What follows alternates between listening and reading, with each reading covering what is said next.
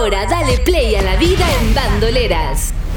Un podcast donde encontrarás el impulso que necesitas para vivir una vida activa, entretenida, plena y saludable. Conéctate con mujeres y hombres increíbles, descubre historias inspiradoras, obtén información y consejos prácticos de especialistas en diferentes áreas para alcanzar tus objetivos. Es hora de liberar a la bandolera que llevas dentro. Aquí comienza La Vida en Bandoleras, junto a Andrea González. La Vida en Bandoleras es un podcast presentado por ASICS. ¿Cómo avanza el tiempo? La verdad no lo puedo creer. Lo que partió como una idea, como un sueño, después hizo un proyecto y así nació La vida en bandoleras. Y hoy me doy cuenta que ya estamos en el tercer capítulo de este podcast. Espero que ya sean muchos los que nos están escuchando. Hoy vamos a tener dos invitados eh, muy interesantes. Uno de ellos es Randolph Dolls, quiropráctico, especialista en deporte, un profesional maravilloso. Debo de contarles además que es una persona a la que quiero mucho. Él trabaja en CEF Salud y además ha participado en muchos eventos deportivos grandes, mundiales. El último Panamericano que tuvimos recientemente, ahí estuvo. Así que nos va a hablar de quiropráctica, de qué se trata y nos va a también contar su experiencia en el Panamericano. Pero ahora vamos a un tema que a todos nos compete, a todos los que corremos, que disfrutamos de las zapatillas. ¿Quién sabe cómo se elige una zapatilla? Es una pregunta que nos hacemos todos. Y para eso invitamos a Guti, deportista de ASIC Chile, Cristian Gutiérrez. Estás escuchando La Vida en Bandoleras junto a Andrea González. Y ya estamos con Cristian Gutiérrez, más conocido como el Guti, kinesiólogo, embajador de ASICS, maratonista. Una de sus filosofías es correr para tener salud y así correr toda la vida. ¿Me faltó algo, Guti? Ah, bueno, que eres papá también. Eso, eso, eso es importante para ti. Padre de Rafa, de 7, Josefa de 5, Max de 2. 41 años. ¿Me falta algo? No, Andrea, súper bien, ¿cómo estás? Muchas gracias por la invitación. Muy buena presentación y la verdad que aquí estoy, como dice la filosofía ahí de, vida, que digo yo. Eh, correr por salud y ojalá eh, correr la mayor cantidad de maratones de viejito. Así yo me veo. Yo me veo a los 80 años corriendo maratones. Y para eso hay que cuidarse y hacer las cosas bien, la verdad. Bueno, yo, yo no soy maratonista, pero mi, uno de mis objetivos es morir con las zapatillas puestas. Totalmente de acuerdo, totalmente. Y hablando de, zapatillas, que es el tema que nos convoca hoy. Guti, a mí me dijeron que tú eras la persona para que nos cuentes cómo comprar las zapatillas, que es un temón para los corredores, sobre todo para los que parten. Porque nunca se sabe, o nosotros, hay, hay muy poca información de cómo elegir la zapatilla correcta. Es decir, yo siempre digo, la zapatilla correcta es la que más, más cómoda te queda. Pero me imagino que hay un montón de especificaciones técnicas y quiero que me las cuentes. Sí, es la pregunta más recurrente. De hecho, en mi, en mi, perfil de Instagram es lo que más me preguntan. ¿Cómo elijo esa zapatilla perfecta? Y la verdad que ahora con la tecnología, con los medios, podemos averiguar muy fácilmente. Pero yo desde mi vereda, como kinesiólogo y como maratonista y runner, eh, yo tengo varias cositas que digo siempre y esta se las repito a todos. Yo creo que es muy importante el contexto de si tú eres un corredor aficionado que está comenzando o alguien ya que tiene experiencia.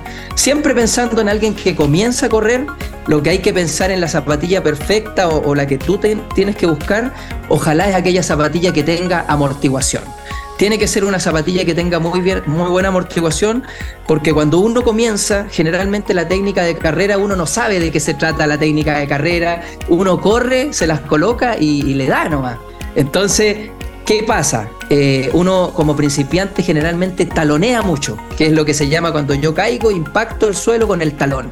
Ahí eh, el tendón que tenemos ahí, que se llama tríceps impacta la energía hacia los gemelos y de ahí para arriba. Entonces, para proteger esa estructura que se lesiona muy frecuentemente, lo primero que un principiante tiene que saber es que tiene que tener una zapatilla amortiguada para comenzar bien y prevenir lesiones. Creo que eso es fundamental. Guti, pero eh, tú me dices una zapatilla con buena amortiguación, pero el mercado te ofrece un montón de alternativas. Entonces, ¿cómo yo sé cuál es la...? Porque hay un montón de tecnología, entonces, ¿cómo sé si soy principiante? Esta es la amortiguación que yo necesito. Sí, cuando una persona es principiante, uno con la amortiguación tiene que saber de los componentes que tiene la zapatilla. Todas las marcas tienen sus componentes, pero en el caso mío, que yo represento a ASIC, tenemos un componente que caracteriza la amortiguación, que es el Flight Foam, y eso es una característica que le da a la zapatilla un confort y permite asegurar estas cosas que digo yo de la carga de energía cuando rebota el pie en el suelo. La persona lo que tiene que pensar siempre ve como una zapatilla grande, ¿cierto? Y ahí se habla como del drop. El drop es algo muy técnico, pero es la diferencia entre la altura del inicio de la zapatilla en el perfil y la diferencia entre la parte posterior de la zapatilla. Ese drop es una altura media que generalmente, por ejemplo, la Nimbus, que es la zapatilla de ASIC como tope de gama de amortiguación, por ejemplo, tiene 8 milímetros de drop. Es una zapatilla que es altita y que tiene esa característica de esta espuma y una zapatilla que yo les aconsejo que va por ese camino para una persona principiante que te va a dar confort y te va a permitir en el fondo sumar kilómetros sin preocuparte de que te vas a lesionar en una primera instancia. Eso sería. Ya que mencionaste eh, a la Nimbus, hace poco se lanzó también la, Cayano. ¿Cuál es la diferencia para la gente que, que, se acerca a la tienda a comprar? Yo tengo entendido que la Cayano es eh, para pronador. Sí, la, la Cayano es una zapatilla que está hecha para los pronadores. ¿Por qué? Porque tiene una tecnología en la parte interna de la zapatilla que estabiliza el pie. Para que la gente entienda, nosotros tenemos tres tipos de pisada una neutra, una pronadora, que es llevar el pie hacia adentro cuando uno corre, y una supinadora, que es llevar el pie hacia afuera. Habitualmente nosotros, el 99%, somos pronadores. Ahora, la, biomecánica, no, no, hay un pie neutro, eso siempre yo lo dejo claro, no existe un pie neutro, tú vas a tener tendencia a pronar o tendencia a supinar, pero tú no te puedes casar con uno de los tres la variabilidad tiene que existir, porque si tú eres solamente pronadora toda la vida, vas a sobrecargar una musculatura siempre la misma, si eres neutro siempre la misma, y si eres supinador siempre la misma. Aquí, yo con mi experiencia, yo siempre digo de variabilidad. La Cayano invita a la pronación, ¿cierto? A estabilizar la pronación a los que pronan mucho, pero es una zapatilla que, a diferencia de la Nimbus, da un poquito más de estabilidad para esas personas. Ahora, si tú no te has hecho un estudio del pie, y que eso se hace. En la tienda de Exit tenemos el Foot Scan, en donde la persona puede saber su pisada.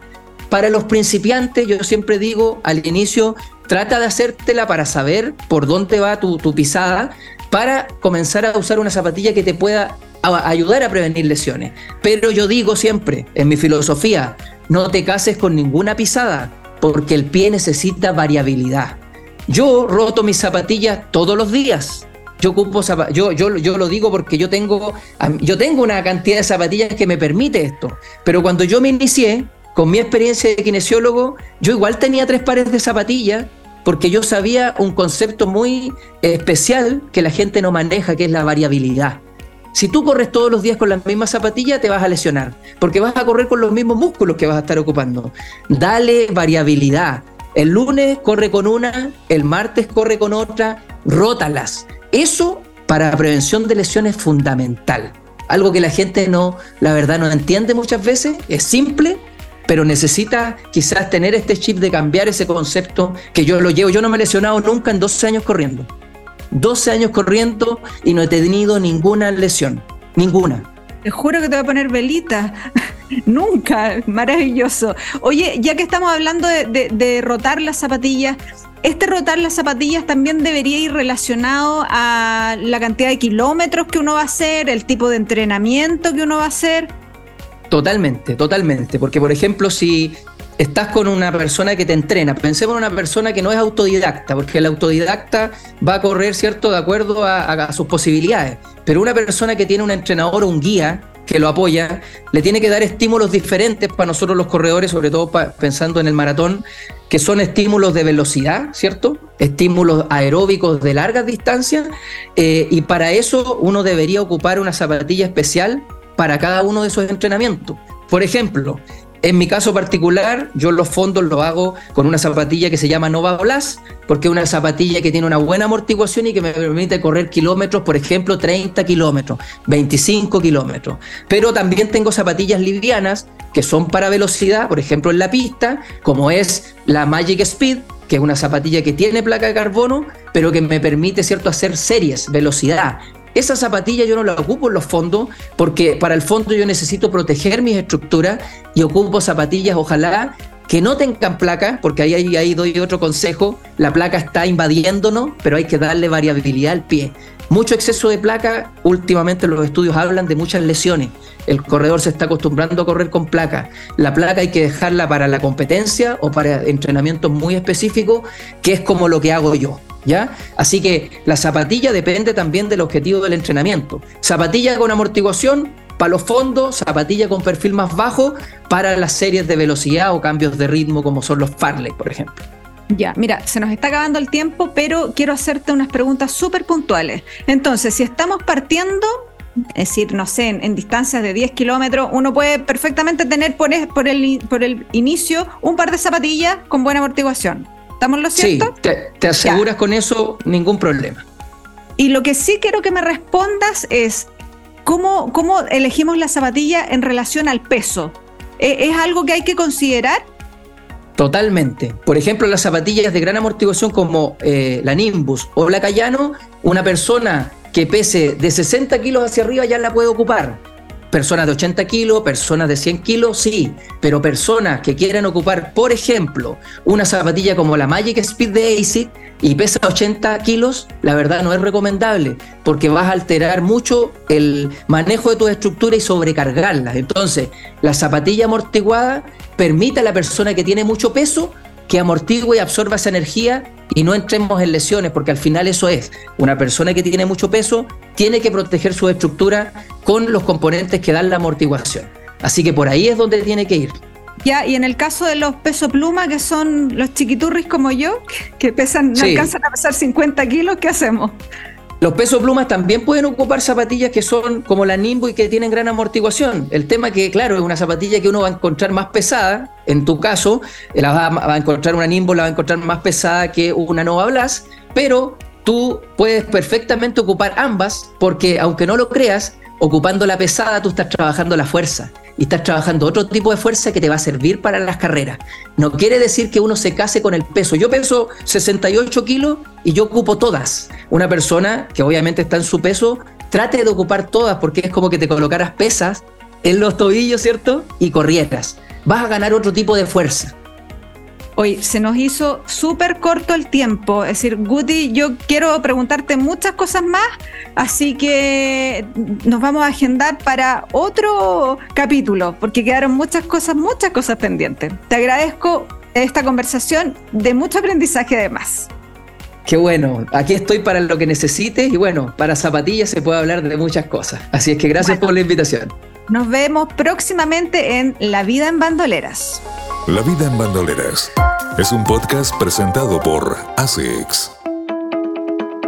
Planifica tus entrenamientos, programa tus rutas y establece metas de distancia. Cada paso te acerca a tus objetivos y cada carrera es un paso hacia tus sueños.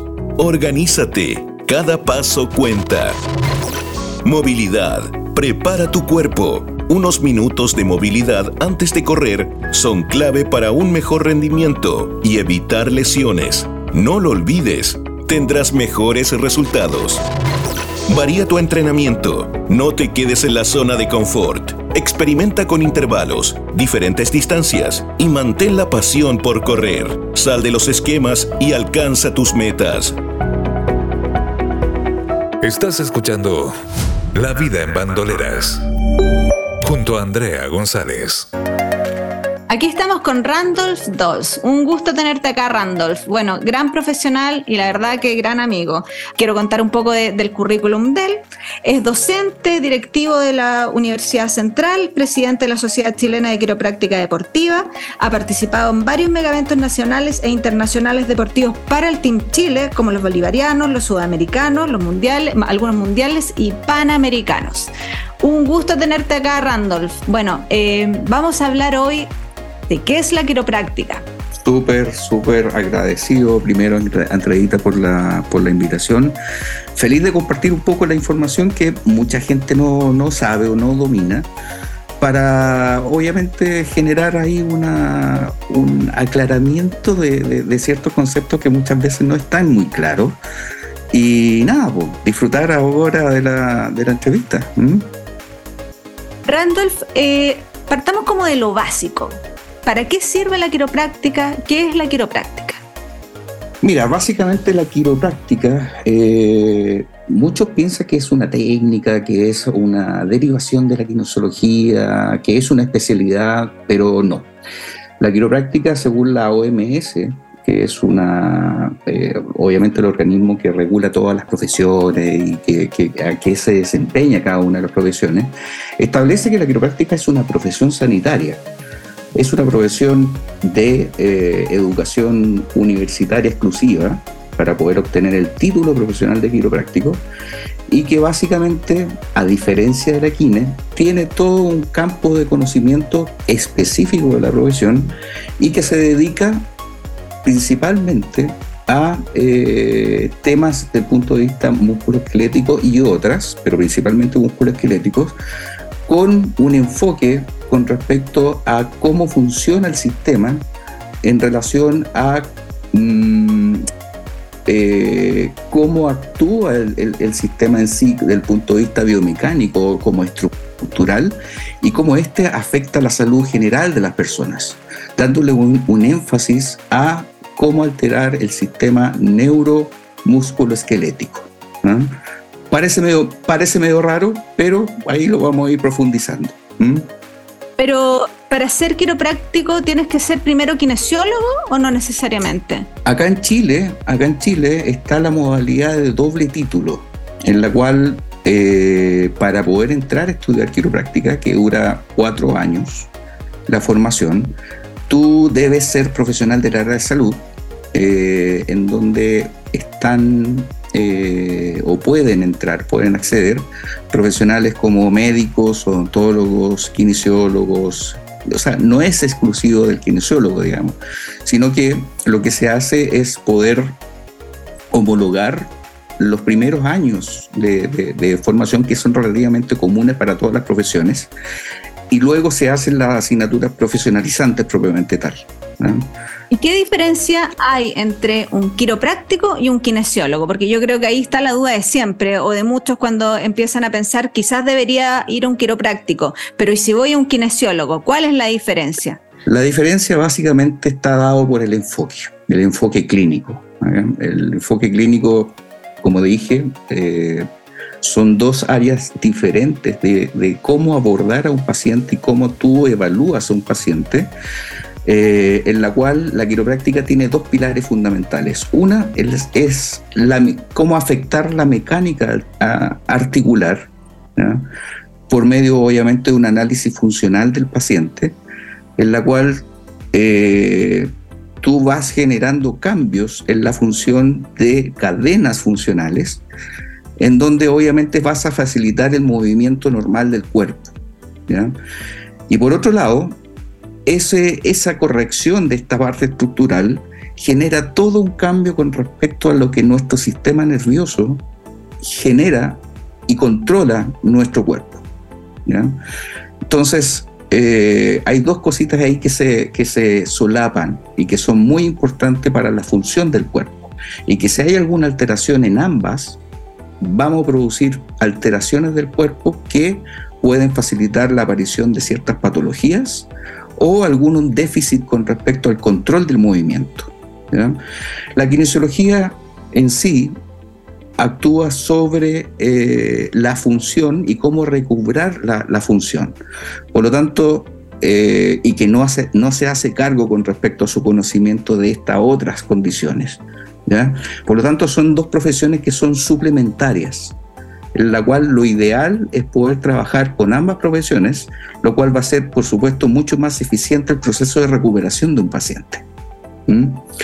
Y por eso son tan, tan, eh, eh, es tan deseado, digamos, que dentro de un tratamiento estén involucrados ambos profesionales. Es decir, desde ahí entiendo que la quiropráctica no sería solamente para el área deportiva, que es lo que tú ves, puede, puede ser útil para cualquier persona. Absolutamente, o sea, en mi caso, claro, yo toda mi vida me he especializado en el tema musculoesquelético y por sobre todo el tema deportivo, pero todos estos conceptos son aplicables, por supuesto, a toda la población y de todas las edades.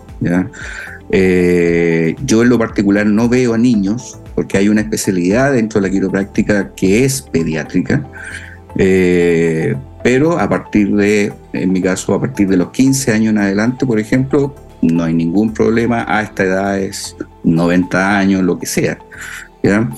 Ahí de acuerdo, obviamente a cada rango etario hay técnicas especiales, dado la condición de salud de un paciente, que se van aplicando obviamente para tener estos objetivos que le, está comentando.